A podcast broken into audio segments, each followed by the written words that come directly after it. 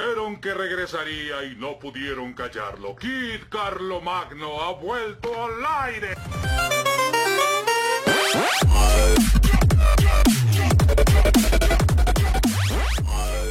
Bienvenidos aquí, Carlo Magno, de vuelta al aire.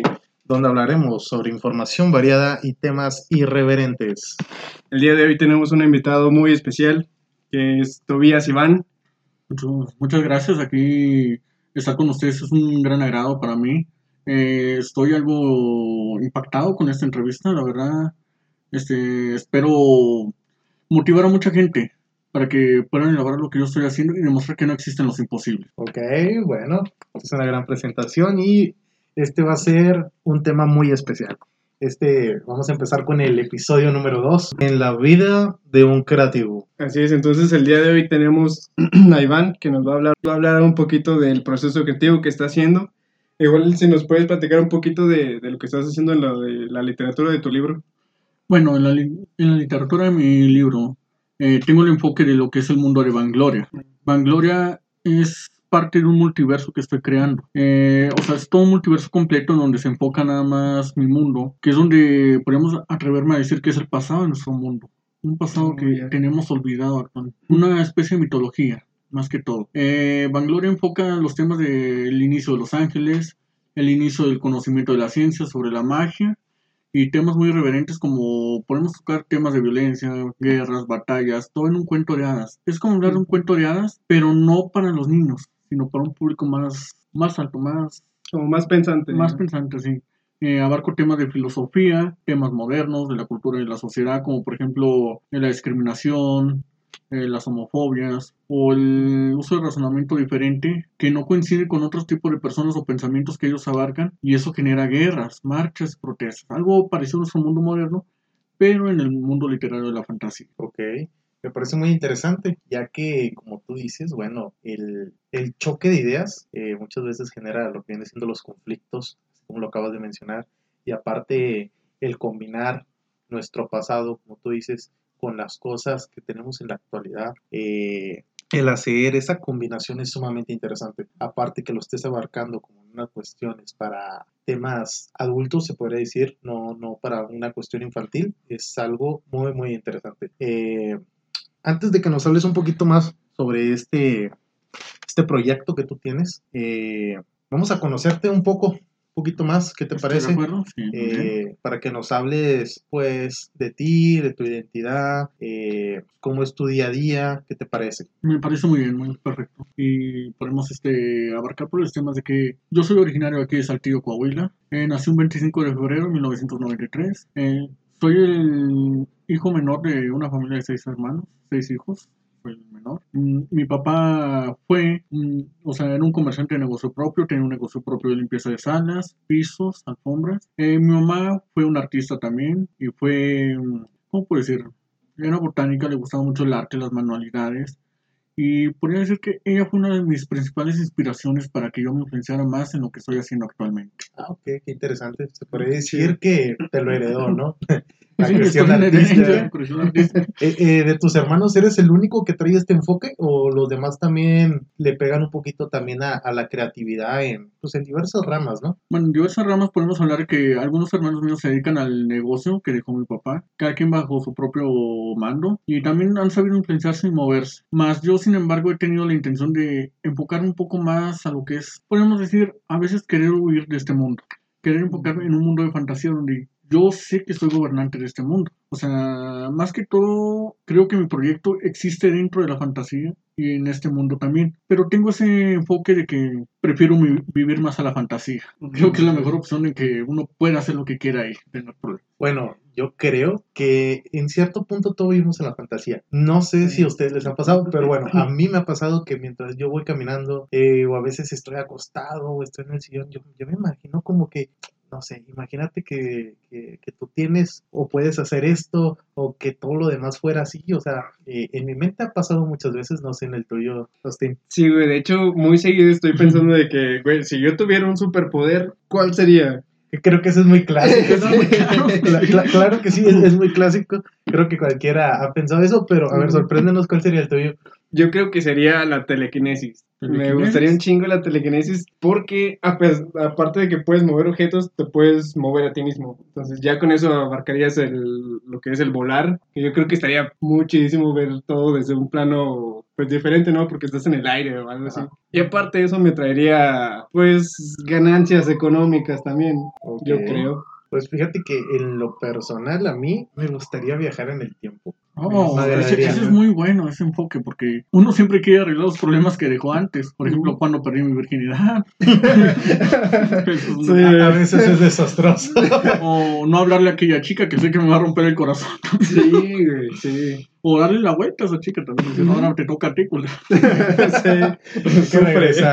Sí, güey. No, fíjate que a mí me gustaría, digo, esa cuestión de viajar en el tiempo, pero no tanto por cambiar mi vida, sino por conocer todo lo que ha pasado desde atrás y todo lo que se ha vivido en el pasado, güey. Imagínate, no sé, un ejemplo, güey. Estar presente ahí cuando tumban el, el, el muro de Berlín, güey. Oh, imagínate, sí. imagínate estar ahí cuando, no sé, güey, cuando, cuando- pues no exactamente en, en la ciudad, no, pero imagínate estar algo cercano cuando cayó la primera bomba, mun- la primera bomba mundial, güey. O sea, Sí. eh, ese, ese tipo de, de contextos, o imagínate regresar, güey, hasta una época donde si suponemos que Dios existe, saber cuál es en realidad, güey, explorar cuestiones como eh, las civilizaciones mayas, güey, eh, ir a Mesopotamia, güey, ver los sumerios, güey, ver los Hablando de ese egipcios. tema, me gustaría enfocarme sobre el hombre más famoso de la historia, Jesús de Nazaret. Viajar también ahí para ver qué. Güey, estaría chidísimo Sí, De, de- de hecho, hay un libro, no recuerdo cómo se llama. Eh, el libro se vende como ficción, voy a, voy a recordar después el nombre del libro y lo, lo voy a recomendar. Es una saga como de seis libros donde esta persona dice que este libro no es fantasía, que es verdad. Y dice que los Estados Unidos eh, hicieron una máquina del tiempo en el cual regresaron y Oh, las personas estuvieron con, nomás podían regresar a una sola fecha y regresaron a ver a, a Jesús. Oh, Y dice que ellos, que los apóstoles que, que ellos tienen, que Jesús tiene, son eh, soldados estadounidenses que se fueron a ver y que Jesús los convence y se hacen sus apóstoles. Estamos y- hablando de una paradoja. ¿Se podría decir que sí? Sí. Sí, se podría decir porque que sí. no es algo que se ha estado repitiendo desde siempre. Sí, y no solo en una sí. línea, sino en todas las líneas. Todas las ¿no? líneas Sí, de sí. tiempo. Que, que ahí pues entrechoca con unas cosas, con unas teorías y con otras no. Porque hay que recordar que una de las teorías entre las cuestiones de los viajes de tiempo es que si tú llegas al pasado o si irías al futuro, no se va sobre la misma línea, sino que se crea otra nueva. Sí. Y, y esa es la cuestión. Mira, Pero me, me sí. permites teorizar un poco. Claro. Acerca del tema, yo he leído algo de información de libros de que en sí tú nunca viajas al pasado ni viajas al futuro. Viajas al presente en una línea donde tú lo considerarías el pasado. Sí, sí, claro. Sí, no porque- había pensado así. Es que, güey, eh, eh, la teoría que también va en la que tú mencionas dice que el pasado, el presente y el futuro corren en una misma línea de tiempo. Por eso es que nuestro cerebro, cuando nosotros vamos a hacer algo, manda la señal 0.0 segundo antes, güey, de que nosotros la pensemos. ¿Por qué? Porque sí, en la sí. otra línea del futuro ya se hizo y luego tú la vas a hacer en el presente. Eso está muy interesante. Y de hecho, aquí hay algo muy interesante. La Ouija Mm, sí, dicen que es una conexión entre esos tres líneas de tiempo, que por eso la Ouija a veces te puede decir cosas del pasado que sí son ciertas Sí, son y cosas del futuro que te van a pasar. Dice que no estás hablando con demonios, sino que es una conexión en la cual no se sabe por qué. Cuando lo juegas, dicen que hay unos micromovimientos en las yemas de los dedos y tu inconsciente lo mueve. Oh, o sea, Porque hace la conexión con los tres universos o con las tres líneas de tiempo y por eso te dice cosas o que te pasaron o que te van a pasar. ¿Por qué? Porque todo corre al mismo tiempo, solo con una cuestión de segundos diferentes. eh, siempre he encontrado ese enlace de la trequeta, que, o sea, tienes mucha razón en lo que hablas. Mira, uno de los puntos que me gusta teorizar es que cuando tú viajas a- al pasado, entre comillas, podemos decirlo así, porque es el presente de esa línea. Sí. O sea, tú evitas tu nacimiento, no significa que regresando a tu línea tú ya no vas a existir. ¿Por qué? Porque el pasado de tu línea tú ya existes. Sí. Lo único que vas a interrumpir es el pasado de esa otra línea, donde tú no vas a existir en esa línea. Claro, de hecho, eh, se- hay una paradoja sobre eso, que dice que si tú regresarías al pasado a matar a tu abuelo, nunca lo podrías matar. ¿Por qué? Porque si lo intentas matar, tú nunca existirías. Así que siempre, siempre va a haber algo que te lo impida. Y dice, y se vuelve en una paradoja. Este, este también está muy, muy interesante en realidad. Más que todo es para evitar el choque de la realidad, porque la realidad cuando se fractura va a intentar corregirse por sí misma. ¿Sí? Y tú estás gobernado por una realidad, estás formado por átomos, por gravedad, hasta por ciencia matemática. Tú eres una ecuación muy compleja. Claro. Y curiosamente, de tu ecuación tu resultado siempre va a ser cero, porque eres el neutro. Eres una persona pensante que puede elegir entre bien y mal. Pues sí, fíjate que nunca lo había pensado de esa forma, pero sí. Y tiene que ver con la cuestión donde nuestros átomos. Hay que recordar que la cuestión del núcleo es un neutrón, el Ujú. cual es neutro. Y luego están los que dicen los protones, que son los positivos, y los y los, neu- electrones. y- ajá, y los electrones que son los negativos. Y, es mucho, muy importante güey, esa cuestión. No, no lo había visto en ese enfoque. Está, Mira, en está el, interesante. en el universo existen cuatro leyes elementales. La fuerza de gravedad, la fuerza electromagnética, la fuerza nuclear fuerte y la fuerza nuclear débil. Ok, la fuerza nuclear fuerte es lo que mantiene todos tus átomos en órbita. Es lo que te mantiene circulando. Pero ¿qué necesitas para que todo esté conectado? La fuerza de gravedad. La fuerza de gravedad es lo que genera los movimientos. Siempre se ha dicho, bueno, yo por mi teoría, siempre han dicho que la gravedad es lo que hace que las cosas tiendan a ir hacia abajo. Pero en mi punto de vista yo pienso que la gravedad realmente es lo que hace que las cosas vayan donde tienen que ir. Así de simple. Sí. Hace, hace poco estaba viendo una teoría que estaba, estaba media rara, que realmente todo está de cabeza y realmente la gravedad va hacia arriba en lugar de hacia abajo, porque ya ves cómo funcionan nuestros ojos, ¿no? Ah, nuestros ojos Que ven al revés, que ven pero al revés todo. el cerebro hace que la imagen salga al que derecho. lo acomode. Ajá. Entonces estaban diciendo que en realidad la gravedad va hacia arriba en lugar de hacia abajo, nada más por la percepción que tenemos es diferente todo, todo eso que estamos percibiendo.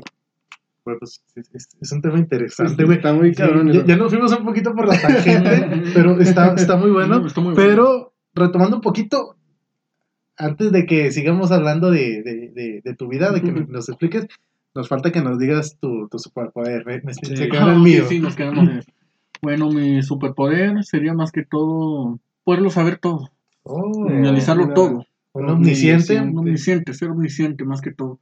Poder saber todo, pero más en mi enfoque. Saber que no puedo tomar este camino porque sé que aquí voy a errar. Saber que no puedo tomar aquel otro camino porque voy a errar. Tengo que tomar este. Más que todo, yo sé que como humano soy imperfecto, cometo errores, pero aún así merecemos lo mejor. Pero creo que me facilitaría mucho ser omnisciente.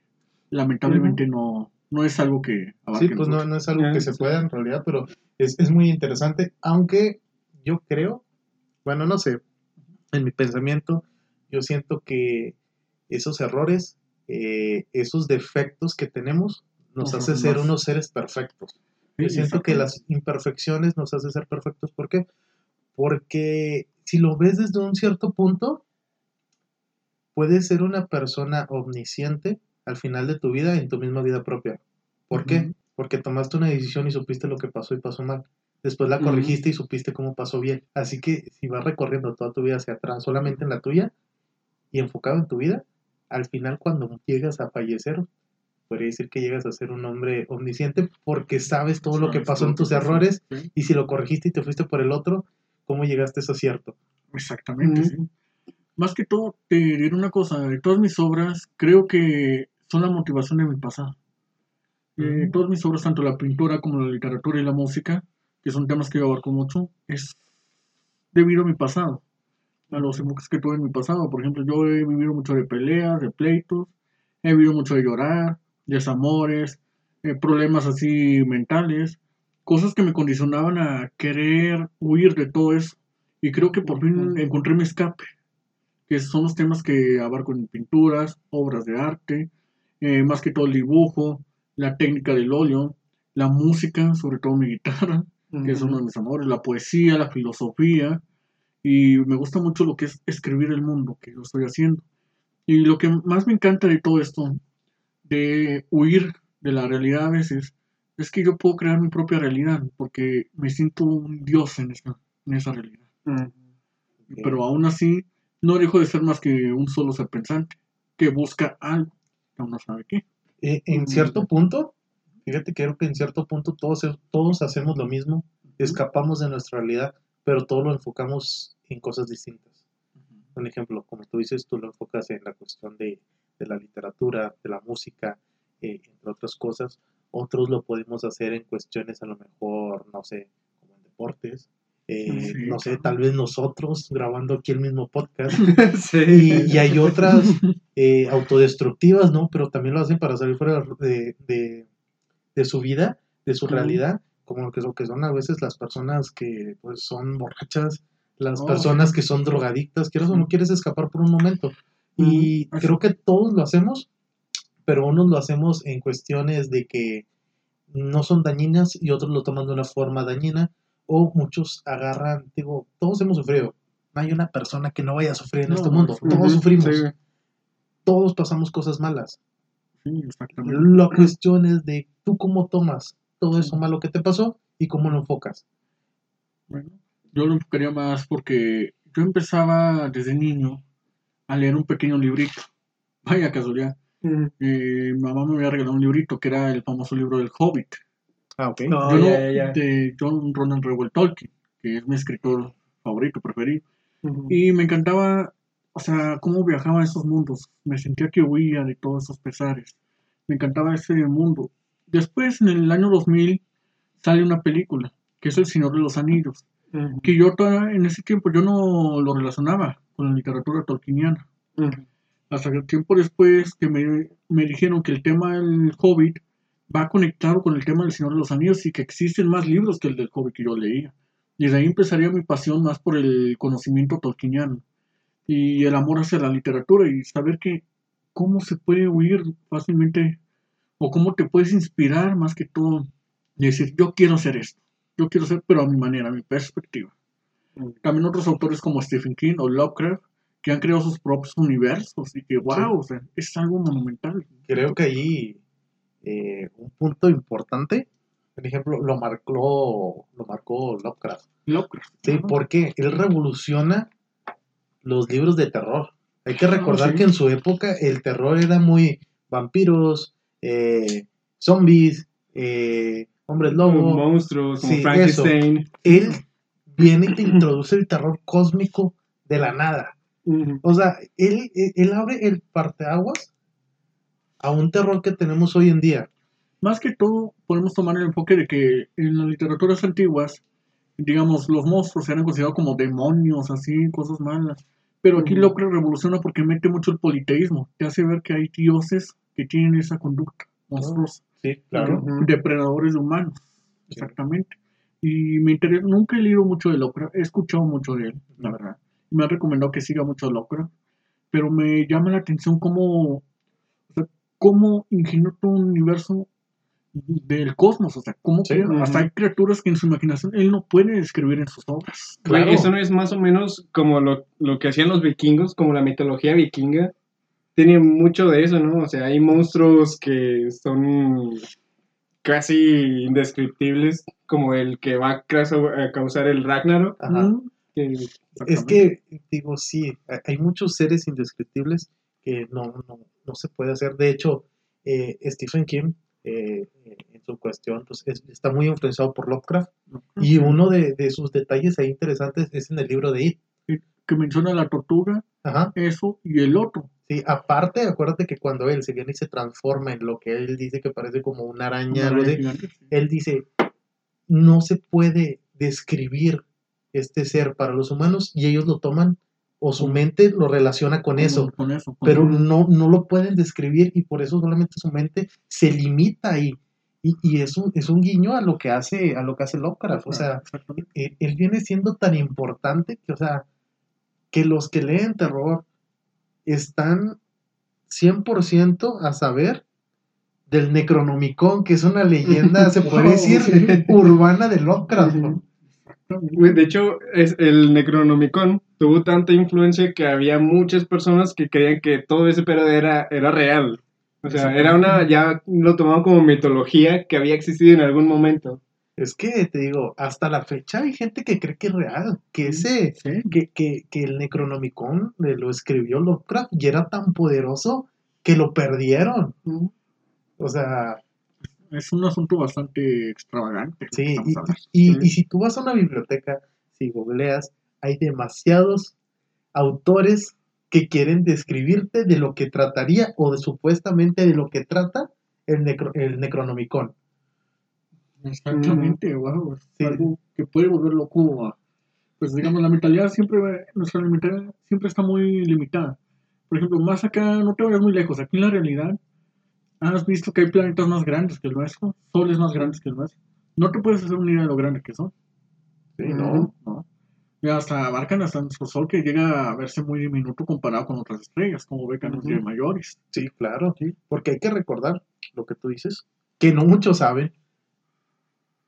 Las estrellas son soles. Sí. Solamente que nosotros los vemos así porque están a distancias, Años luz. años luz, o sea, inimaginables que en la actualidad y ni en un futuro vamos a llegar. Pero las estrellas son soles.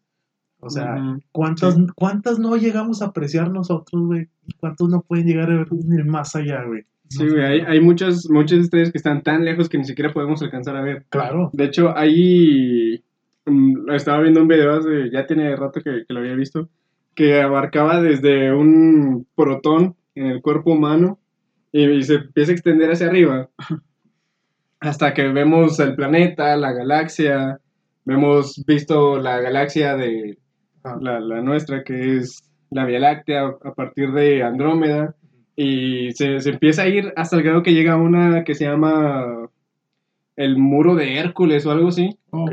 que ya es, o sea, ya se ve como una estructura del cerebro. Ajá. Ah, Dices, güey, o sea, eso sí te maltripea bien, cabrón. Es que, bueno, digo, esto te lo voy a comentar, no sé si sea cierto, pero me acuerdo mucho que en la secundaria nos lo dio de ejemplo un profesor de química Mm. y aparte nos dio física y pues varias en cuestiones ahí de ciencias. No recuerdo en qué clase me lo dio, pero siempre me lo quedé muy grabado.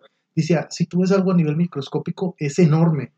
Me decía, te voy a decir, solamente un átomo, nos decía, que es la cuestión, eh, en la tabla periódica, si vemos el hidrógeno, que creo que es el primero, si no me falla, sí. que solamente tiene la cuestión ahí de, de un, un solo eh, protón, creo. No sé si es un protón o si es No un electrón. No, recuerdo, no recuerdo si es un protón o un electrón, pero solamente hay uno. Y está el núcleo. Él nos decía, si tú pones eh, el neutrón en el centro del estadio azteca, eh, eh, lo que viene siendo el electrón o el protón, que no recuerdo cuál es, lo vas a hallar en la última fila. Decía, es, es una idea de que ves las distancias que son, que son enormes, pero es una cosa que no se puede ni ver porque, o sea, es micro.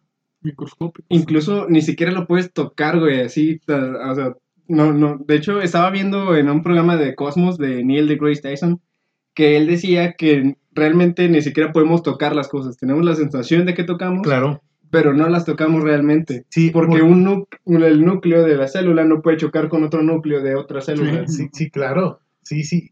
De hecho, eh, escuchándonos ahí un poquito como que friki, ¿no? Eh, eh, es por la cuestión de que supuestamente Flash puede atravesar cosas. Porque entre todos los, los átomos que tenemos, hay espacios demasiado grandes y él, al momento de moverse tan rápido, puede pasar por todos esos espacios. ¿sí? Y de hecho, es lo mismo que tú dices, que nuestra cuestión de nuestra mente, eh, eh, entre otras cosas, es tan poderosa que hacemos que toquemos las cosas sólidas y no las traspasemos. Son Mm. teorías que hay, no sé si sean ciertas, pero están muy, muy muy interesantes. Sí, Pero eh, nuevamente, otra vez nos Nos por la tangente. Nos muy lejos. Pero, pero está muy, muy, Muy interesante. sí. temas que así que eh, ne- necesito que otra vez eh, nos digas un poquito para conocerte un poquito más y, y luego ahora sí enfocarnos a lo que tú haces. Eh, ¿Qué tienes así de decirnos, o sea, un dato importante, algo interesante de ti, que nos puedas ahí comentar? Naoilin, Indaya la madre. Ok. Es parte de mi idioma. Este, no significa que los quiero besar nada eso. si quieres traducirlo porque nos dejó así como que... ¿Qué? Bueno, significa me gusta conocer lo que no sé y me gusta dialogar lo que ya sé. Ok. Bueno, en mi enfoque más que todo primario, yo manejo en mi mundo lo que es una deidad. Me enfoco más por el tema del politeísmo, de- del monoteísmo. Aquí- estamos hablando ya de la cuestión de, de tu libro. de mi libro, claro. Ok. Yo me siento enfocado de que, wow, empecé hace cuatro o cinco años. Lo siento. No, disculpa. Eh, hace cuatro o cinco años empecé a escribir unos versos, unos poemas. Y en eso dije, ¿qué estoy haciendo? O sea, esto es- para mí suena grande, suena nuevo. ¿Por qué no empiezo a desarrollarlo? ¿Por qué no empiezo a escribirlo? Yo empecé un gusto por lo que es el arte del mandala. ¿Y conocen lo que son los mandalas? Sí. El mandala significa pensamientos que se encierran en círculos. Y empecé a englobar mis, mis dibujos en enfoque a lo que es el mandala. Y me di cuenta, wow, tengo tantos mandalas, tengo tantos pensamientos, voy a hacer una literatura enfocada en ellos, donde yo me pueda involucrar sobre ellos. Eh, para conocerme, más que todo, está en mis mandalas, en mis dibujos. Ahí es donde Mm. tú me puedes conocer a mí, más que todo. Güey, de hecho, hace un tiempo vi algunos dibujos que, que habías hecho, algunas pinturas, y sí fueron como... güey, sí, sí me gustaron bastante, sí, sí me impactaron al- algunos que dije, güey, ¿de dónde sale tanto? Yo en lo personal soy pésimo, pésimo para pintar, para dibujar, cualquier cosa. ¿Que puedes dibujar una mujer desnuda? No, No, no, la haría de palitos. La de palitos con las dos sí. ahí. Sí.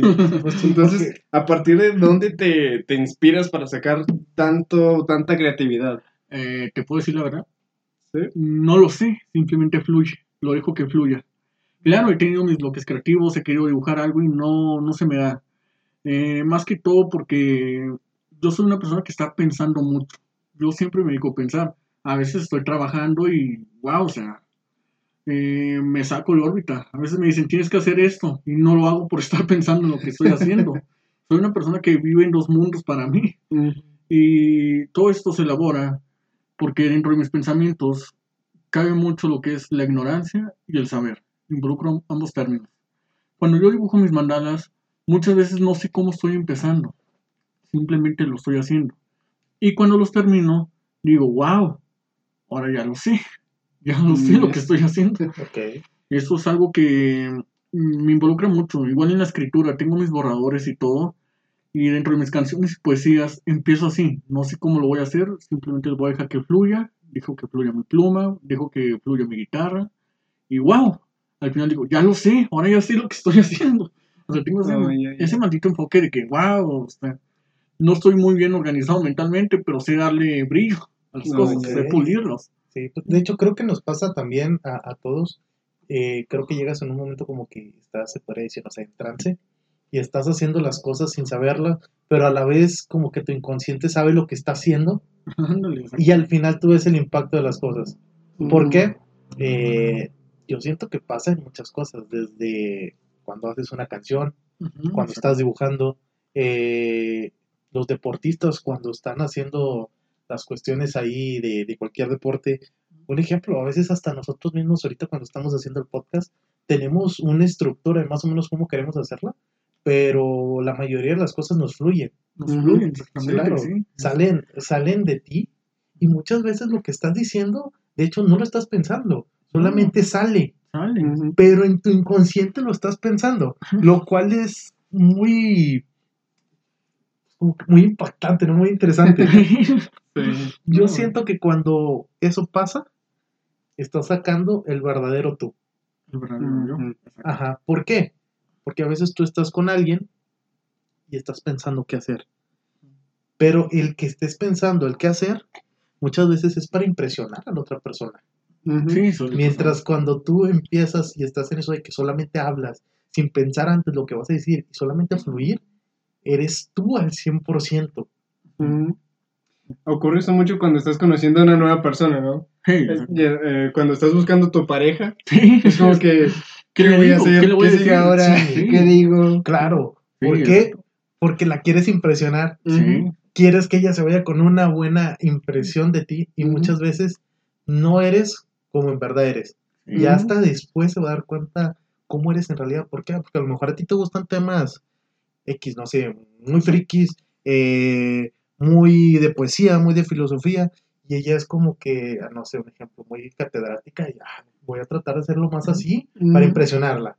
Sí. Exactamente. Bueno, imagínate que ella es muy, no sé, muy rockstar, pues quieres tirarle sobre eso, y tú eres muy friki, pues no vas a hablar de No, cosas no, no, rockstar. exactamente, Sí. no, sí. Sí, Eh. ahí la mayoría, yo creo que la mayoría de las veces fingimos ser alguien que no somos. Que no somos, exactamente, es correcto. Solamente con ciertas personas te sientes cómodo y empiezas a hablar como tú en realidad eres. ¿Por qué? Porque sabes que no te van a discriminar, sabes que no te van a decir nada. O simplemente si a veces te dicen algo, te lo dicen en cuestión de broma y ellos lo respetan porque así es la cuestión. Mira, me ha pasado a mí. Hay a veces que, por ejemplo, yo siento una pasión por las matemáticas, me gustan estudiarlas. Pero cuando tú me preguntas algo yo- de relacionado a una cuenta o una ecuación, yo no sé decírtela. Pero cuando yo solito lo estoy haciendo, me fluye mucho la imaginación sobre las matemáticas. Te puedo sacar resultados muy rápidamente. Pero cuando estoy sometido con las personas que ya, ¿cuánto es esto por esto? ¿Cuánto es esto? Súmame esto. No soy bueno haciendo eso. Ujú. Sí, Ok. Me pongo muy Güey, nervioso. un, un dato interesante para todos los que nos están escuchando. Iván sabe hacer el cubo de Rubik. Ah, sí. Tiene... Pues hasta una, una vez lo hiciste contándote el tiempo, ¿no? Sí, contando. ¿Cuánto es tu récord, güey? de- Mira, te voy a decir la verdad. eh, cuando tenía 15 años, yo rompí un récord de aproximadamente de 15 a 16 segundos armándolo. Desde ahí perdí el enfoque de armarlo porque y lo armé solo, esa vez. ¿De cuántas caras era? Bueno, Seis los- caras, la tradicional primero. Empecé ok. con la tradicional y yo solo lo armé y me tomó un tiempo y fue de 15 a 16 segundos. Ustedes me han visto que he tomado el tiempo, o sea, me han tomado ustedes el tiempo y ya no me tardo, o sea, me tardo más. Quizás porque me están viendo y yo, no sé, o sea, le están influenciando con tanta gente, no, no lo puedo hacer. Ujú. Igual con mis escritos o mis pinturas o mis dibujos, cuando ustedes o hay gente que me está viendo, no me sale. Tengo que estar solo para que me salga todo eso. Sí, claro, es Sí, que muchas veces uno se siente presionado. Pero es que ahí sí va dependiendo mucho de la persona. Hay muchos que se sienten a gusto estando solos Sí. y hay otros que necesitan haya personas como que para motivarse más. Ahí sí va dependiendo mucho la, la personalidad de cada quien. Pero, pero bueno. Eh, otra vez vamos a hablar un poquito sobre, sobre tu libro, ¿no? Sí. Más que nada, cuestiones de que ya hemos hablado de pero nos hemos saltado como que lo más importante, ¿no? Eh, ¿Cómo se llama? Eh, ¿Hace cuánto lo empezaste? Y pues ya de ahí cuéntanos un poquito como que la trama que tiene o, o- o si ya lo terminaste, todavía no, todo ese tipo de cosas. Mira, te voy a ser sincero. Para empezar, no lo he terminado. Sigue en proceso. Es un proceso muy largo de hace cinco años. Mm, el nombre no lo he pensado muy bien. Entonces, es algo muy complejo, muy vasto que aún no he pensado algo que lo generalice. Porque la historia se trata de Elifá, la deidad que es de mi mundo. Él surge de la nada, él es la nada y se convierte en un todo. Ok, Es- interesante. Durante su meditación, él medita una vez. En su meditación, él recita la primera palabra, un mantra, en el que genera de la luz nueve doncellas, que ellas bailan a su ritmo de su mantra y se desintegran convirtiendo los nueve talismanes mandálicos, que es lo que tengo yo dibujando ahí en mis obras. Esos mandalas sostienen toda la realidad de- y también sostienen lo que es la irrealidad. Entonces, Elifa vuelve a meditar una segunda vez. De ahí surgen unos nuevos seres llamados los Mandabélix, Mm. que son unos pensadores, unos sabios, que su misión es crear todas las obras que Elifa ha creado. No estamos hablando de ángeles, claramente, sino de sabios semidioses que son fruto de su pensamiento. Al final, ellos vuelven a ellos meditan junto con Elifa, una tercera meditación, y uno de ellos, porque son de libre albedrío, libre pensamiento, piensan o meditan bajo sus propias cuestiones y no bajo lo que Elifa quería. Esos Maravélix son encerrados en la realidad, mientras que en la realidad se enfocan más a lo que vamos a viajar a un pequeño mundo, un, un pequeño punto que es conocido Vangloria. De ahí ellos empiezan a surgir todas las cosas, todos los frutos, todos los hechos, y empiezan a nacer primero los gigantes, los trolls y los dragones. Después hubo una era en la que dragones como trolls destruyeron a los ogros. Y es como el Ifá, en vez de condenar al mundo, ve la belleza que han creado en ese mundo. Y dice, aquí van a nacer mis nacidos, o sea, mis primeros nacidos, mi primera gente, los frutos de mi imagen. Eso- ellos son los frutos de mi pensamiento eh, primogenio. Muy bien, después de ahí hay un Maravelix que se llama Valavia. Ella misma da el fruto a las hadas. Pero ¿qué pasa? Ella las crea sin tener el pensamiento o la autorización del IFA. Ella las crea sin pensar, o sea, sin pensar en más que un pensamiento muy propio de ella. Es juzgada, pero al final es perdonada porque su intención no era hacer el mal, no era crear el mal. O sea, no fue tanto por egoísmo, sino que se inspiró por la belleza de lo que había visto. Estas hadas empiezan a crecer y existen, digamos, la que son las arbelias, que son pequeñas hadas, que como van conociendo, van evolucionando su filosofía, se convierten en unas arboleadas, hadas mayores. Y dependiendo de las ciencias que ellas se dedican, como la cocina, la filosofía o la poesía, de eso se dedican ya cuando están materializadas como arboleadas. En mi futuro y en mi mundo, estos seres adquirirán el conocimiento necesario para convertirse en ángeles. Y al ser ángeles, tienen que dejar el mundo. Y ahí es donde trato de conectar un poco con la Biblia cristiana o los temas del Torah, Mm. sobre cómo empieza otra vez la, el ciclo de que hay un nuevo enemigo otra vez a quien enfrentar. Que ya saben de quién estaría hablando. Ok, No, me- sí. oye, me parece muy interesante. Y por lo que me dices, me parece que va a estar larguísimo también. Es larguísimo. Sí, porque estás hablando primero, o sea, de esto que nos acabas de explicar, que está muy, muy, muy interesante, muy bueno, eh, de que estás contando la creación del todo. Todo. Ajá, la creación de todo de tu libro. Y- y me suena muy, muy, muy, muy, muy interesante. Y como que te inspiraste también ahí como que eh, en la cuestión igual de ahí, pues tu, tu mente, ¿no? Pero también está un poquito enfocado a algunas religiones, ¿no? Exactamente. Porque en, en la cuestión del ser pensante, eh, todo eso yo, yo la veo mucho con la cuestión budista, eh, con, la, con, con la cuestión de los libros, no sé, el libro tibetano de los muertos, O el Bhagavad Gita de Eh, ajá. hindús. también. Sí. Eh, y, y me parece muy bueno porque es una combinación así como entre varias cosas y luego entre lo tuyo, lo cual lo hace muy, muy impactante, muy, importante, interesante. sí. Eh, y más que nada porque es la explicación, estás, estás explicando desde el cero y el inicio. El inicio, exactamente. Mira, te voy a contar algo, a lo que va después de mi obra. La luna llena se formó por las lágrimas de Valavia, la luz de la luna llena. Ok, Y es lo que da fruto a las hadas. Eh, que las hadas, como no son creación del Ifá, tienen que demostrar la sabiduría perfecta para que puedan ser creación del Ifá, que es donde nacen los ángeles. Bien, la luna llena aparece cada 1352 años, una vez cada 1352 años. Ahí se elige una nueva dama, que es la gobernante de- suprema de todo el mundo. Empezamos con una que es Eol, que es la que se dedica a hacer el bien. Después entra la segunda dama, que es la que condena a la humanidad a la mortalidad porque antes eran inmortales.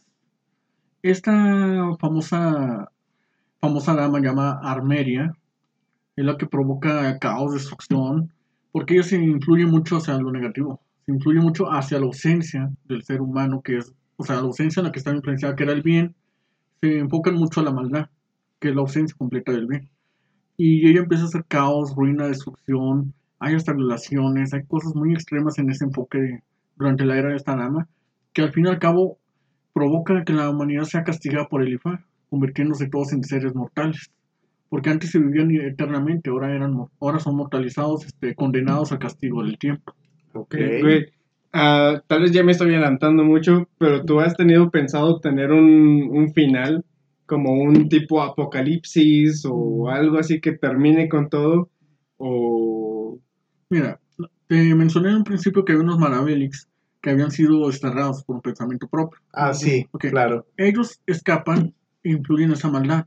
Y que ellos iban a estar en la en realidad, En ¿no? realidad, sí. Ellos logran huir de esa realidad y se enfocan mucho en lo que es el mundo de la gloria.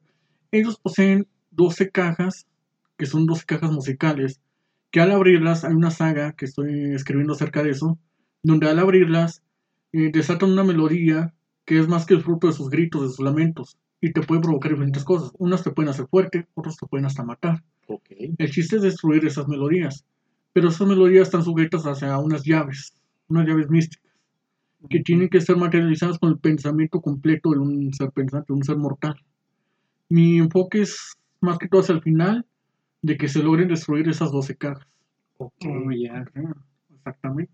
Al crear eso, o destruir esas 12 cajas, se establece una irrealidad donde esos maravillas son destruidos, o sea, ya no van a una realidad ni van a una realidad, están destruidos completamente. Ok. Oh, ya. Güey, eh, eh, güey, la, la neta, o sea, el giro o, o la trama de este libro me está volando la cabeza.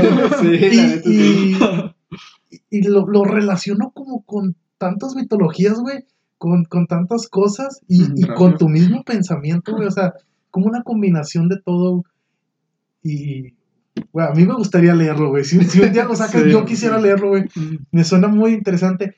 Y uno de los puntos más importantes y que más me gustan ahí que, que tuviste tú es de cómo eh, por la cuestión del pensamiento se creó algo. Sí, exactamente. ¿Por qué?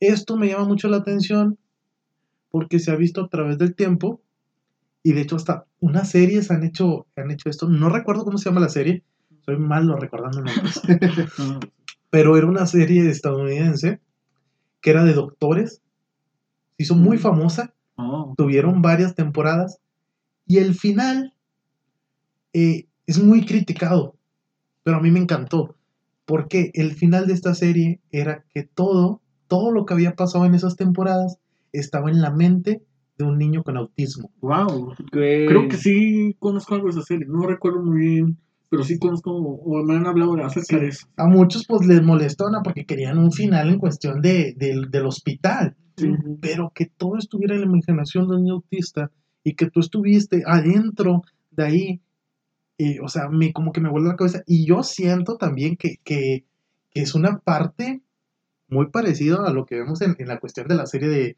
de, la, de Matrix, ¿no? Ah, que tú estás en un mundo, pero tú no sabes que estás en ese mundo. Imagínate que nosotros estemos en la mente de otra persona y creamos que somos reales y tenemos nuestro libre pensamiento, nuestras libres decisiones, pero en realidad no es así y estamos en la mente de alguien más. Proyectando. Claro, Son proyectados. proyecciones. Espero no ser una proyección de Bad no Bunny, por favor. No, espero que yo tampoco.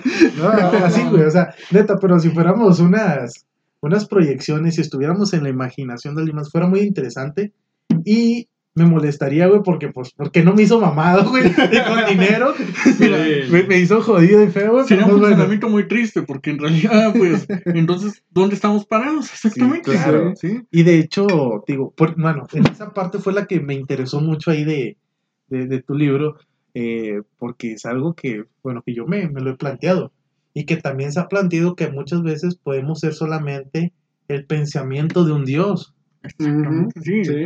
De hecho, parte de mis mandalas, eh, o sea, fluye mucho. No sé cómo correlacionas a los mandalas, pero has visto cómo funciona la Vía Láctea. Es como una especie de mandala. Ok. Es algo circular. Ajá. Todo gira en círculos, Mm, si ya, te das sí, cuenta. sí. Eh, ¿Has visto cómo mencionabas tú, Austin, al principio de que parece una red neuronal todo el universo? En sí es una serie de mandalas, es una serie de trazos que también están girando. O sea, más me inspiro mucho en eso para mi obra. Que al final todo pasa dentro de la mente del Que al final él es todo el mandala perfecto. Y que todos somos pequeños mandalas, somos pequeños pensamientos que nos encerramos en círculos. Giramos y giramos sobre la, lo que es la redondez del pensamiento. Pero al fin y al cabo, ¿a dónde nos pueden llegar estos pensamientos? Pues sí. Es que si, si lo ves también, o sea, e- en la realidad, se podría decir que estamos en un círculo constante. Sí. Sí. Porque también hay que recordar, y quitando la cuestión de las religiones, todo eso, si nos vamos a la cuestión que dice la ciencia, somos materia. La materia no se crea ni se es destruye, solo se transforma. Es Somos decir, polvo de estrellas. sí, Polvo de estrellas. somos polvo de estrellas, en realidad. Y en teoría nunca vamos a morir, solamente nos vamos a estar transformando. Sí. Exactamente. Yo, en mi punto de vista, he visto mucho esos temas del el cielo, el infierno. Déjame decirte que a veces el, el cielo y el infierno están mucho aquí. He escuchado de un autor que dijo una vez que el infierno está vacío, que los demonios están aquí. Ok. Ujú. ¿sí? Pues de hecho, eh, eh, el mismo libro, el libro tibetano de los muertos, te maneja que este, estamos viviendo en el infierno. Sí. Ellos dicen que nosotros tenemos que aceptar la muerte.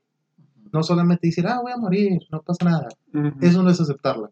Ellos dicen que el aceptamiento de la muerte es que te puedes morir hoy, te puedes morir mañana, en una hora, y tú si mueres vas a morir tranquilo. Sí, ¿no? Mira, dentro de mi obra lo que cabe, cuando una persona muere, un ser viviente muere, eh, debe ser juzgada. Primero de pensar si realmente obtuvo el pensamiento perfecto, el pensamiento comprenderlo todo. Si no, vuelve otra vez a renacer, repitiendo el ciclo para Ok. aprender otra vez. Y si no consigue ese pensamiento exacto, vuelve a renacer otra vez. Ándale, mira, eso está su- sumamente eh, eh, influenciado lo que yo te digo del libro de los Muertos, porque ahí dice que si tú no sabes o no aceptas tu muerte, estás condenado a la, volver a recarnar en otra persona y tener toda una vida de sufrimiento, porque sí, estamos en una vida de sufrimiento. Yo siempre, suena muy tonto, pero siempre se lo han preguntado, ¿tú qué? ¿Eres una persona feliz con momentos tristes o eres una persona triste con momentos felices? ¿Qué respondes ahí?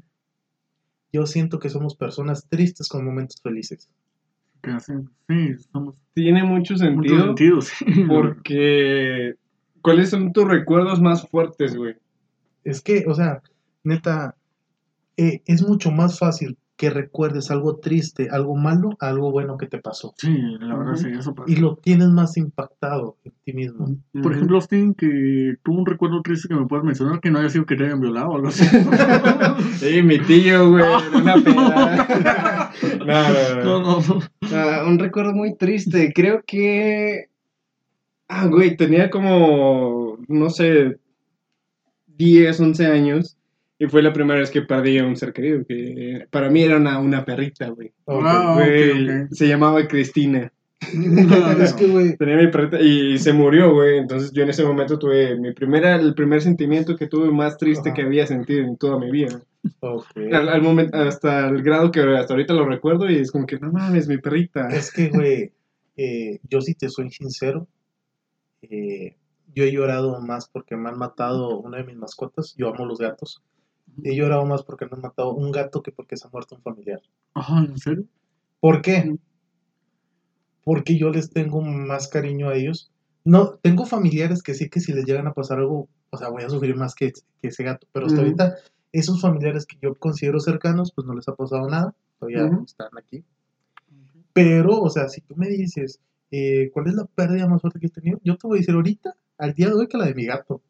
Tu gato. no. Tenía un gato en especial que yo, yo lo adoraba y una vez me lo mataron y, y yo, esa vez, o sea, no dormí en toda la noche, me la pasé llorando toda la noche, el siguiente día tenía examen, fui, le puse mi nombre y no lo contesté y lo dejé ahí nomás para salirme.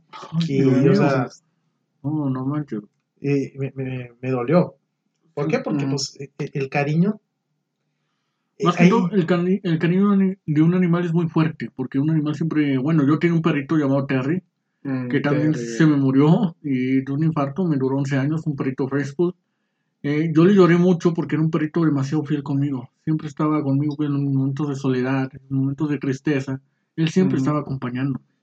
yo siento que el por qué le agarras tanto cariño a un animal o a veces a un objeto es porque ese animal o ese objeto no te hace sentir mal, no te daña. Tú tienes una persona y puede ser la persona que más ames en el mundo, no sé, tu mamá, tu pareja, tu abuela, pero a lo mejor vas a tener un recuerdo de que te dijo algo, que te pegó, que te dijo, "Ut- ella hizo una acción que a ti te dañó. Exacto. En el caso de Austin sería su tío, lo que más ama. Sí, pues unos generan odio hacia los tíos, otros generan síndrome de Estocolmo. Ahí va. No, y fíjate que algo de lo que yo relato en mis obras hablo mucho es de ese tema. Del odio y el cariño, cómo generas odio hacia la persona equivocada y cómo generas cariño hacia la persona equivocada. Algo que hacemos aquí comúnmente. Sí. Te enamoras de alguien, eh, la terminas fracasando, ¿y qué haces? ¿Le guardas odio o le, guar- o le guardas cariño? Si te preguntaron a ti. Es que te digo, sigue siendo, será algo como que de las dos. Que quieras o no, yo soy, yo soy una persona que guarda mucho resentimiento. Yo soy muy resentido. Sí, no, yo también. Soy muy resentido y soy muy orgulloso. Sí, Soy muy, muy orgulloso, muy orgulloso. Parte mala de ser orgulloso, pues que por el orgullo te puedes perder cosas, en verdad. sí. Sí. demasiadas. demasiado. Cosas buenas que le veo al orgullo es que quieras o no, el orgullo es determinación. En cierta parte. Sí, porque Sí. te determinas a no hacer algo. Si lo mismo que tienes de orgulloso, como para decir, oye, no le voy a hablar a esta persona, te agarras el mismo orgullo y vas a decir, yo le voy a callar la boca a esta persona, lo haces. Sí. ¿Por Sí, qué? fíjate que también hablando de eso, güey, yo soy una persona muy vengativa, güey. A mí me haces unas mamadas, yo me vengo. Ah, cabrón. Oye, ¿qué pasó? ahí? Sí, güey. Sí, No, sí, ¿Por qué crees que mi cosas tío como está en el panteón? Oye, ¿qué les pasa? Bueno, tú, que no me esperaba de ti eso.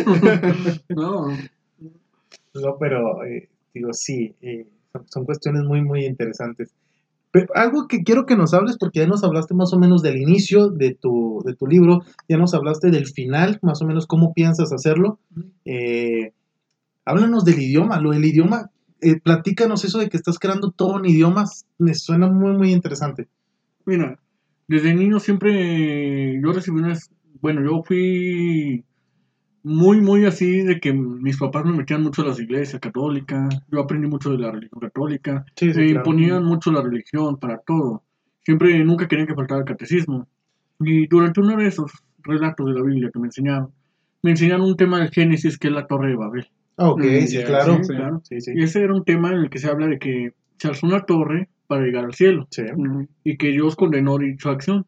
¿Cómo? Confundiendo los idiomas. sí. Ujú.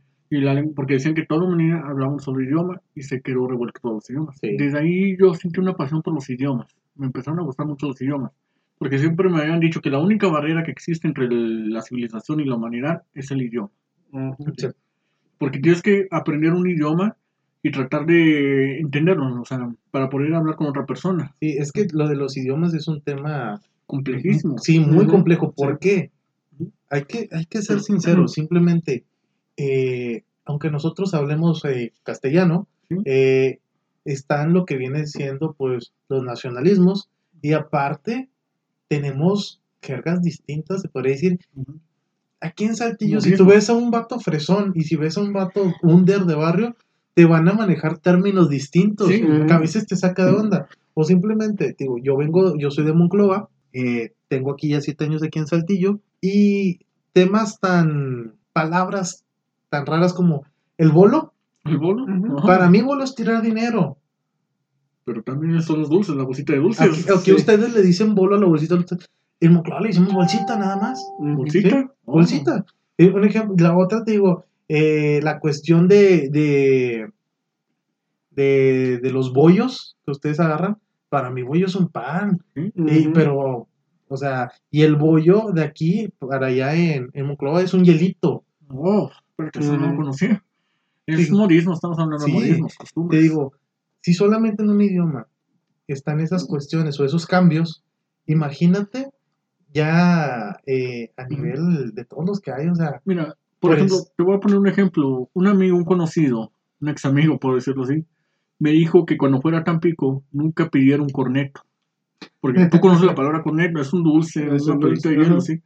Me dijo, nunca digas corneto porque no sé si lo puedo decir aquí, pero dilo, dilo. significa que te quieren coger, te quieren clavar. o sea, quiero un corneto, quiero- quieres que te claven. Y digo, wow, entonces qué bueno que me salvas para no decir corneto allá, porque si no, ¿a qué me estaría arriesgando? Sí, de hecho, o sea, un chiste muy clásico, muy clásico que se ha visto en Facebook, eh, pero que es un vil ejemplo de lo que estamos hablando, que dice, eh, cuando vayas a Argentina, nunca pides una piña. ¿Una piña? Sí, ¿Y ¿Por por qué? qué? ¿Por qué? porque, o sea, una piña, eh, o sea, es como, como que te van a pegar, güey. O sea, hasta que te van a Sí. pegar. O sea, una forma de decir que golpeenme, denme lo que quieran, Sí. patenme, no sé. O- o- otro ejemplo, no sé, en España, eh, la hostia, güey. Ah, a ver. Que ima- que- Imagínate que dicen que vas con el padre, vamos ¿no? por la hostia con el Vamos, padre. Sí, no, exactamente. O bueno, allá se hablan, todos son tíos, exactamente. Mm, Aquí sí, todos somos güeyes. ¿Qué onda, güey? ¿Cómo primos. güey? Sí, güey. Pero aquí en el norte es mucho que, ¿qué onda, primo? Sí, pero... No sé, no pasa tanto, pero sí hay mucha gente que de repente, ¿qué onda, primo? ¿Cómo andas? Pues sí, es que va, va dependiendo. O sea, si te vas allá para, para Guerrero, para Tierra Caliente, son mucho de cocho. ¿Cómo andas, cocho? Ocho. Sí, digo, va, va cambiando mucho. Y, y la cuestión de los idiomas es muy complejo. Y, y las veces en las que tú tienes un libro y lo quieres traducir a otro, se pierden muchas palabras, eh, mucho de la comunicación que quieres expresar. ¿Por qué? Por el cambio. Sí. cambio. De hecho, si nos vamos simplemente a lo que es la mayoría, que es católico, hay que recordar que la Biblia se escribe en tres idiomas. Sí. Se escribe en hebreo, en arameo Arameo. y griego antiguo. Ujú. Imagínate cuántas cosas no se perdieron en la traducción Mira, cuando le hicieron, no sé, eh, aquí en, en castellano, o cuando le hicieron, no sé, en inglés o en italiano. o sea, se revuelve el idioma. Sí. Mira, te voy a decir algo, un ejemplo ahorita tomando el tema de la Biblia de los idiomas. ¿Has escuchado ese versículo que dice, es más probable que un camello pase por, la, por el ojo de, un, de una persona que un rico vaya al cielo? Ok, no, no lo había escuchado. eso. Bueno, eh, no tiene sentido la palabra, pero es un error de traducción. La palabra que realmente quiere decir es camelo. Ah, ok. Camelo. O sea, camelo es el, podemos decir, el- la cuerda de los barcos que sostienen los barcos. Ok, ok, ok. Tiene sentido decir, ahora, es más probable que un camelo pase por la aguja, de- o sea, por el ojo de una aguja, a que un rico vaya al cielo. Oh, ya, ya. Ah, O sea, cambia cambia totalmente el contexto. contexto, Sí, digo, solamente por la cuestión de una palabra. la palabra. Sí, por eso digo, lo, lo- lo de los idiomas es algo muy complejo. Y que tú estés, crea- estés creando tu propio idioma, me suena muy interesante. Sí. Eh, Te voy a una- hablar un enfoque de este idioma. Para empezar, el idioma mío se escribe al revés, es de derecha a izquierda. ok, Tiene cuatro tipos de acentuaciones en las vocales, dependiendo cómo digas, porque hay un pequeño cuento que yo escribí que es el duendecillo de Carniquetil en Mangloria, en el mundo, donde él le dice, yo sé cómo hablan el idioma de las hadas. Y, y él dice, alayo nu indiole, que indiule significaría, muy bien, ¿a dónde van? ¿A dónde se dirigen? Hijas del norte. Pero él dice, indiule ne, la situación que significa, ¿a dónde van? ¿A dónde van? Hijas de puta. Y las hadas se la acercan y la quieren matar. Y dice, ¿no que sabías hablar el idioma? Disculpa, no conocía las acen- acentuaciones en sí. Es un poco de comedia que agregué a algo a la Sí, novela. fíjate que sabes sobre esa comedia me da, me recuerda mucho al de al de Juego de Tronos, cuando el diablillo quiere hablar eh, un idioma distinto y empieza a decir como que puras tonteras. Ah, sí, sí. Sí, Sí, eh, en esa parte me acuerdo que va con una señora que está en la calle con su niña. Dice, ten dinero para la niña. Y, y nada, lo hace como con las, con las manos. Y la señora bien asustada sí, porque piensa que le quiere comprar a la niña. para comérsela. Sí, mientras que él le está diciendo, no, ten dinero para que le des de comer a la niña. Pero sí, la, la cuestión ahí de los idiomas, digo, es, es, es muy importante. Y como, como comentaba Iván, es una barrera. Una Sí. barrera muy, muy, muy eh, tremenda. Porque imagínate si todos hablaríamos el mismo idioma. Yo digo que... Facilitaría muchas cosas. Sí, demasiadas. Para, para mí, por ejemplo, que estudié comercio internacional, en comercio internacional, pues, para empezar, el, el comercio entre un lugar y otro, pues es diferente por las reglas que tiene cada país. Entonces, aparte de eso, agrégale el idioma, agrégale los modismos, y sí se hace un poquito difícil el poder entender lo que... Bueno, pues, para un estudiante que, que apenas está empezando en ese rollo, si de repente dices, güey, ¿qué me están diciendo ahí? Sí, o sea, es, es, es tremendo. Porque quieras, quieras o no, somos personas.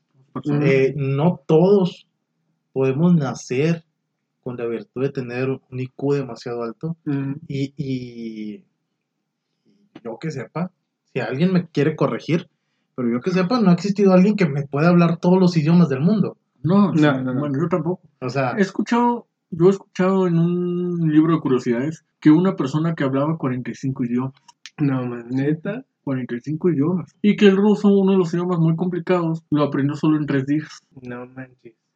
Necesito buscar esa información porque sí lo escuché una vez de una persona que aprendió a hablar así, o sea, hablaba muy fácil los idiomas, Ujú. sin acentuación, sin error, sin nada, y los comprendía tan bien. Y te estoy hablando en Estados Unidos que sucedió eso, de una persona, creo que es el- la persona con el IQ más alto en la historia.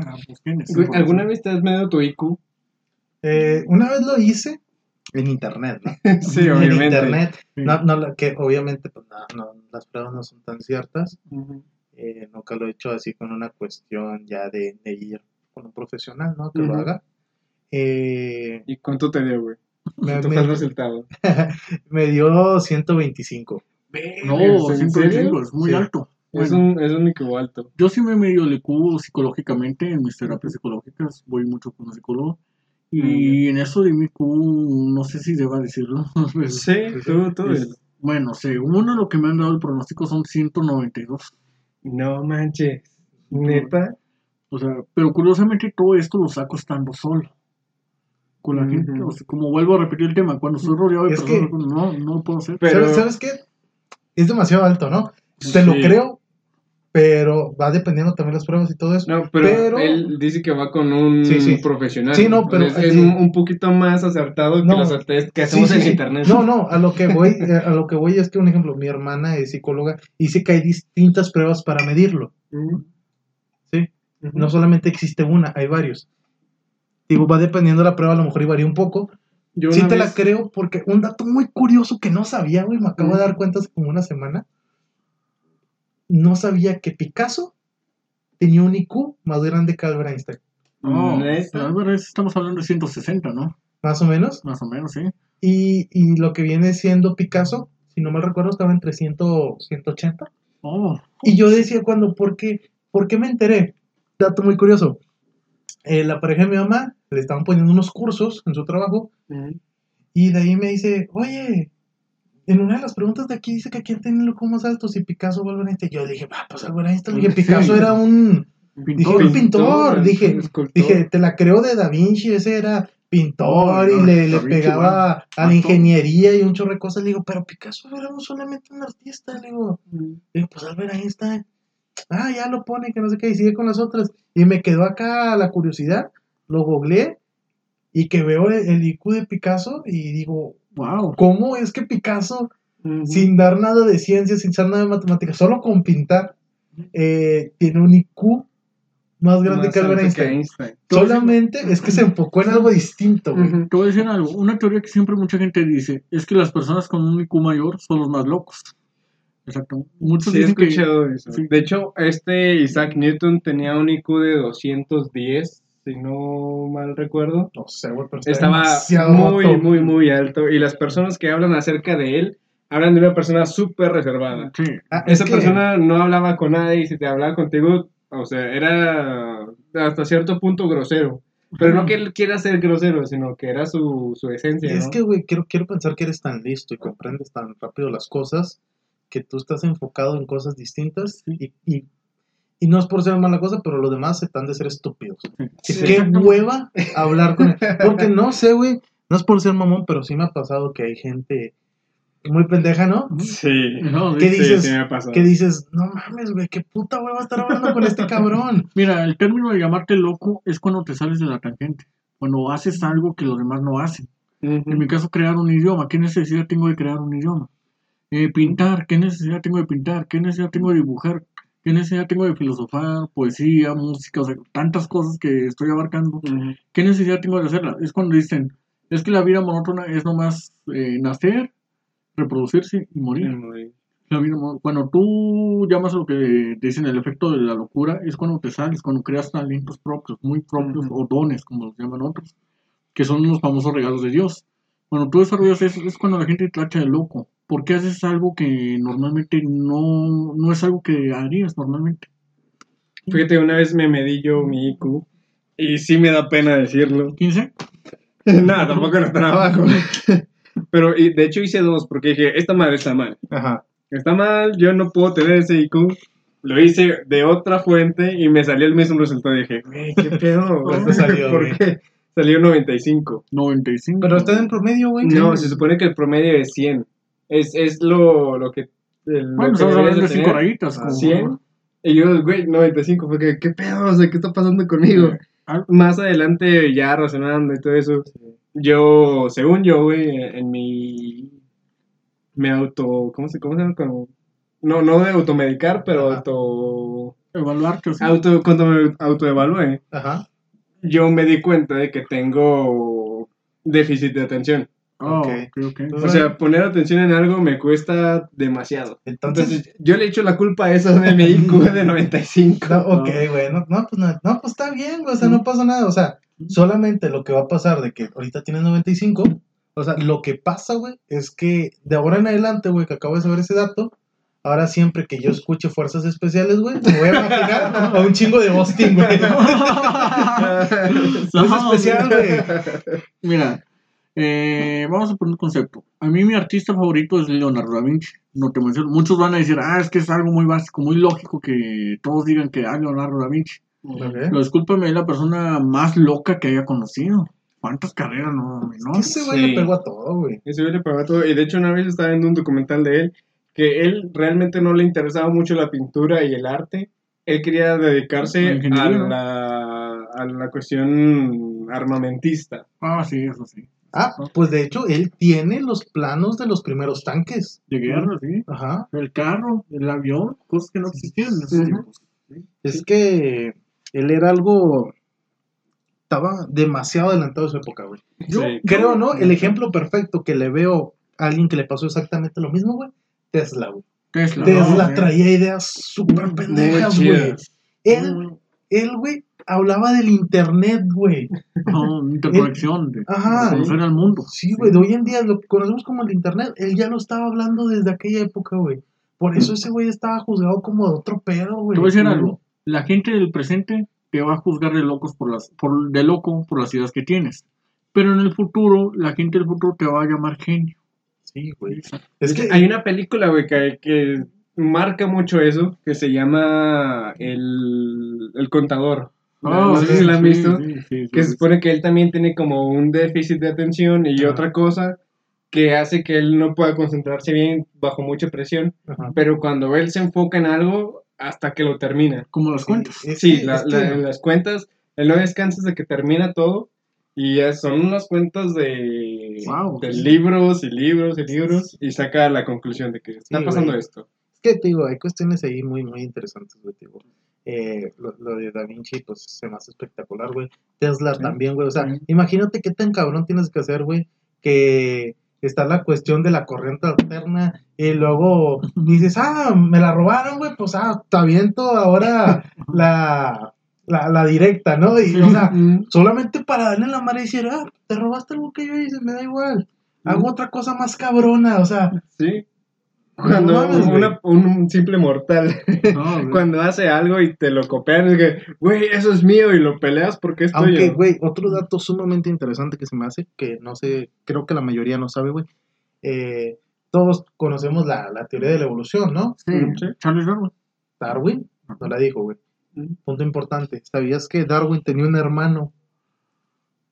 Y el hermano de Darwin era considerado un genio. Wow. El. IQ del hermano de Darwin, güey, era mucho más alto que el de él, güey. A él se le consideraba un genio, solamente que él estaba enfocado en tantas cosas diferentes. Y Darwin, güey, se enfocó solamente en una e hizo la teoría, güey. Por eso muchas veces, güey, te dicen, enfócate en lo que eres bueno y explótalo a todo lo que le des. Porque si tú eres bueno en algo, pero también eres bueno en otro, y te empiezas a expandir, sí, vas a tener un, conocimiento súper cabrón eh, de todo, pero si te enfocas solamente en una cosa, descubres cosas nuevas de ahí, porque le llegas al tope. Y nos salimos otra vez por la tangente. Estamos en los idiomas. Sí, güey. Oye, es- sí. es- me gusta esto porque es una plática muy loca. Estamos hablando de genios, in- intelectualidades y arte, y arte. Me impresiona porque estamos haciendo lo correcto. Nos estamos saliendo de algo y eso es lo que se trata la plática. O sea, Sí. ver cómo los genios abarcan un pensamiento grande. Que vas por un tema y te desbordas en varios temas. Sí, Ujú. es que la, la cuestión es que hay un hilo en el cual hay tantas tangentes distintas que a veces te puedes agarrar en una y te Como desvías, una güey. telaraña, ¿no? Una Sí. telaraña, exactamente. Sí, O una mandala. Yo, yo una mandala, exactamente. Sí, yo así estoy. De repente saco un tema y me voy a otro tema. Y después a otro tema. Y después a otro. Y ya no sé dónde quedé. claro, no, sí, sí. Sí. Eh, una pregunta importante, güey, que te quiero hacer. Sí. ¿Piensas hacer un solo libro del idioma? Eh, Porque tú tienes tu libro de, de lo que ya nos has hablado. Sí. Y creo que estás creando también ese idioma. Y ese idioma va a venir en el libro, ¿no? eh, voy a hacer un libro aparte. Donde se va a hablar exclusivamente cómo hablar ese idioma. Va- ok, eso es lo que iba. Vas a poner un libro para aprender para ese- aprender ese idioma. y lo vas a hacer tipo como, no sé, como diccionario, güey, que digas, hola, eh, traducción, así, y No. se escribe así, o, o cómo No. lo piensas hacer. No así, porque no es muy directo o no es muy parecido al español. Ajá, Porque hay incluso palabras que no. O sea, hay maldiciones que no existen en el español y que yo mismo la puse en mi idioma. Güey, qué cabrón hacer eso. Yo quiero hacer una maldición, güey, mía. Pues de una hecho, propia. Los hay palabras, este, adjetivos, sustantivos que no forman parte, no existen en el español y yo lo estoy creando. Que Es- también Ah. Es que a veces así pasa. De hecho, había un, un youtuber, güey, que ese güey, para que no le desmonetizaran, güey, eh, como que al momento de decir una maldición, güey, se inventaba un término medio raro para decir esa maldición, güey. Ajá. Y cuando lo querías monetizar, te dice, por lenguaje cuál, decía, eh, y- bueno, ¿dónde estoy diciendo la maldición? Compruébame que estoy diciendo. Sí. Dice, digo, esa palabra ni existe, o sea, Ne- no- no- necesitamos tu idioma aquí en este programa para cuando nos estemos lanzando en YouTube. No, mira, te voy a decir el enfoque de mi idioma. Mm, Más que todo, mi idioma es el lenguaje de las hadas. mm, Las hadas hablan este idioma. ¿Por qué quise crear un idioma? Porque yo pienso que las hadas son seres sabios. Y ellos crean su propio idioma para conectarse consigo mismos. Hay una infinidad de pronombres, una infinidad de palabras. Eh, un libro no es tanto un diccionario, sino más bien un tutorial completo de cómo hablarlo. Claro, es muy complejo, es muy... Te puedo decir palabras, por ejemplo, ilun, que significa algo parecido a decir tonto, pero es una maldición, ilun, es una maldición, que es lo más parecido a decir tonto, pendejo o estúpido, pero no es ninguna de esas. Simplemente es un adverbio de decir, eh, estás mal, estás fuera. sí. Pues sí, güey. De, de hecho, hay que recordar, güey, que las maldiciones y las malas palabras fueron un invento que salió de ahí, güey. No es como que cuando nos enseñaron el idioma ya estaba la maldición, güey. Sí, de hecho, si te pones a pensar en la palabra maldición, suena como maldecir, ¿no? Sí, Me güey. imagino que, ese- que ese rollo viene mucho de, de las épocas antiguas, de los caballeros y todo ese rollo. Porque antes una maldición de una persona a otra, si era como que, güey, me maldijo y ya Sí. tengo este carga sobre mí. Mira, la misma palabra güey antes era una maldición. Si tú le decías a alguien güey, se ofendía. Ahora Sí, güey es pues, amigo. Sí, es que te digo, las cosas van cambiando de, te digo, las maldiciones, o bueno, las malas palabras, o el vocabulario, o tal vez podemos decir vulgar, vamos a decir así, güey. O sea, es tan distinto en todas partes. Nosotros, nosotros podemos decir cosas como pendejo, eh, chinga tu madre, vete a la verga. O sea, y, y vete a otro lado como, no sé, güey. eh, Mira, a decir, Por ejemplo, en. Noruega, en, en- sí, en Noruega, para decir una mala palabra, cuando te puedes decir puta madre, no. eh, dicen sátana, Sí. pues sí, Y, si lo traduces al español, no tiene nada que ver. Es, Pues sí. es Satanás y, y la otra palabra era algo referente Es a algo satánico. Es que, güey, no te vayas tan lejos. O sea, vete a Chile, güey. Un, un ejemplo, güey. Ahí dice, no sé, güey, sapo reculeado, güey. No, sí. Eh, es como que, Eh, güey, te voy a ¿eso sacar la chucha, güey. O sea. ¿qué es esto, güey? Gilipollas, O sea, eh, o sea, mamahuevo, güey. ¿Qué dicen, güey? O sea, A nosotros Mira, no nos calan, nos vale. Fíjate lo complejo que es también el español en sí. Porque tú puedes decir, vete a la verga. Es un insulto. Sí. Pero si te dicen, eres la verga. Ahí Oye, ¿qué cambia. onda? Ahí cambia mucho. Y bueno, pues bueno, ahí, ahí vamos enfocado aquí en, en México, ¿no? Pero Sí. sí, güey, o sea, eh, la- está, está todo muy cabrón. Y a veces tienes que inventar hasta, hasta palabras, güey, que después vas adoptando, güey. Sí, exacto. Eh, y, pues es, es una cuestión Mira, muy cabrona, güey. Por eso que- que, que inventes tú un idioma, güey, se me hace sumamente interesante. ¿Tienes un nombre, güey, de cómo se va a llamar este idioma o todavía no? Eh, no he pensado muy bien en sí en el idioma, porque todavía no lo he ese idioma de las hadas, Ajá, hasta el no, momento. Nomás hasta ahí lo vamos a dejar. Ok, a ver, ¿y, y, y tú ya dominas este idioma así como que al 100, se podría decir? Lo estoy aprendiendo, más que todo, lo estoy aprendiendo. No es fácil. No es fácil. Ahora, dinos tú una frase ahorita, así, eh, ahorita sí, pues en español, y luego dinoslas en tu idioma, una que Bien. tú te puedas aventar. Hola, por ejemplo, cuando tú dices hola, si tú me dices a mí hola, vas a decirme alama. Alama es hola. Ok. Yo te tengo que responder como un hola también, Ajá. pero no te puedo decir alama, porque tú ya me lo dijiste. Aquí la contraparte es decir alay o no. Alay o no. Ok, Hola, pero en respuesta. Ok, ahora Ok. me gustaría, preséntate, pero en el idioma. ¿Quieres que puedas? Mm, creo que tengo algo de desarrollo. A ver. Bien. Induala, Indualani Iván Esquivel. Tobías Iván. Ok. Ay, Ay, ay. ¿Y ahí quisiste decir en, eh, en español, güey? sí. Bueno, ahí la presentación es diferente. Yo no te puedo decir, hola, soy Iván Esquivel. Ahí hay- en regla gramatical que puse en mi idioma, Es decirte, hey, aquí Iván Esquivel. Mm, Aquí Oh, Esquivel". ya. Sí, no es lo mismo. Sí, sí, sí, ok. Pero es lo más parecido, ¿no? O sea, que, No, la, la- la traducción. no, güey. Mira, por ejemplo, en inglés, cuando alguien te dice thank you, tú responderías el de nada, pero no lo responden así, ellos responden you are welcome, que es bienvenido, que en en sí significa tú eres bienvenido, o sea. ¿cómo vas a relacionarlo con él? No debes adaptarte al, a tu idioma, o sea, no debes adaptar el idioma a tu idioma. Sino debes comprender el idioma que ellos hablan. Sí. Ok, aquí no tiene sentido que tú me digas gracias y yo te diga tú eres bienvenido, pero en el inglés tiene bastante sentido. Sí, güey, pues digo, son, son temas muy, muy complejos, güey. Y, y creo que, pues, eh, fueron temas muy, muy, muy interesantes, güey. Eh, en el cual, pues, te digo, la, la cuestión de tu libro, güey, y de tu idioma están, están muy cabrones, güey. Las- no hablemos de un libro, voy a hacer varias sagas de varios libros enfocados en el mismo mundo. Ok, bueno. Eh, hace eh, rato estabas hablando de que cada, cada una de las de como al final tenía que destruir una caja, ¿no? Una cagaza. Entonces cada una de ellas era una caja musical. Sí. ¿Tú ya le creaste una música específica para cada caja? Las estoy componiendo. Llevo dos hasta ahorita. Son melodías, unas melancólicas, otras alegres. Eh, unas melancólicas y otras alegres. Busco dependiendo las emociones. Por ejemplo, si una es para hacerte feliz, voy a componer una canción feliz. Si una es para sentirte triste, una canción triste. Si una para enloquecer, voy a buscar una melodía que haga enloquecer. eh, bajo mi criterio. Más que todo. Pero eso está en un proyecto, porque digo, es- apenas estoy en un génesis para eso. Mm, ya. Sí, es que se ve, güey, o sea, que va a estar... Es, Está es algo súper güey. O sea, prácticamente, güey, se ve que estás contando la historia de una civilización, güey.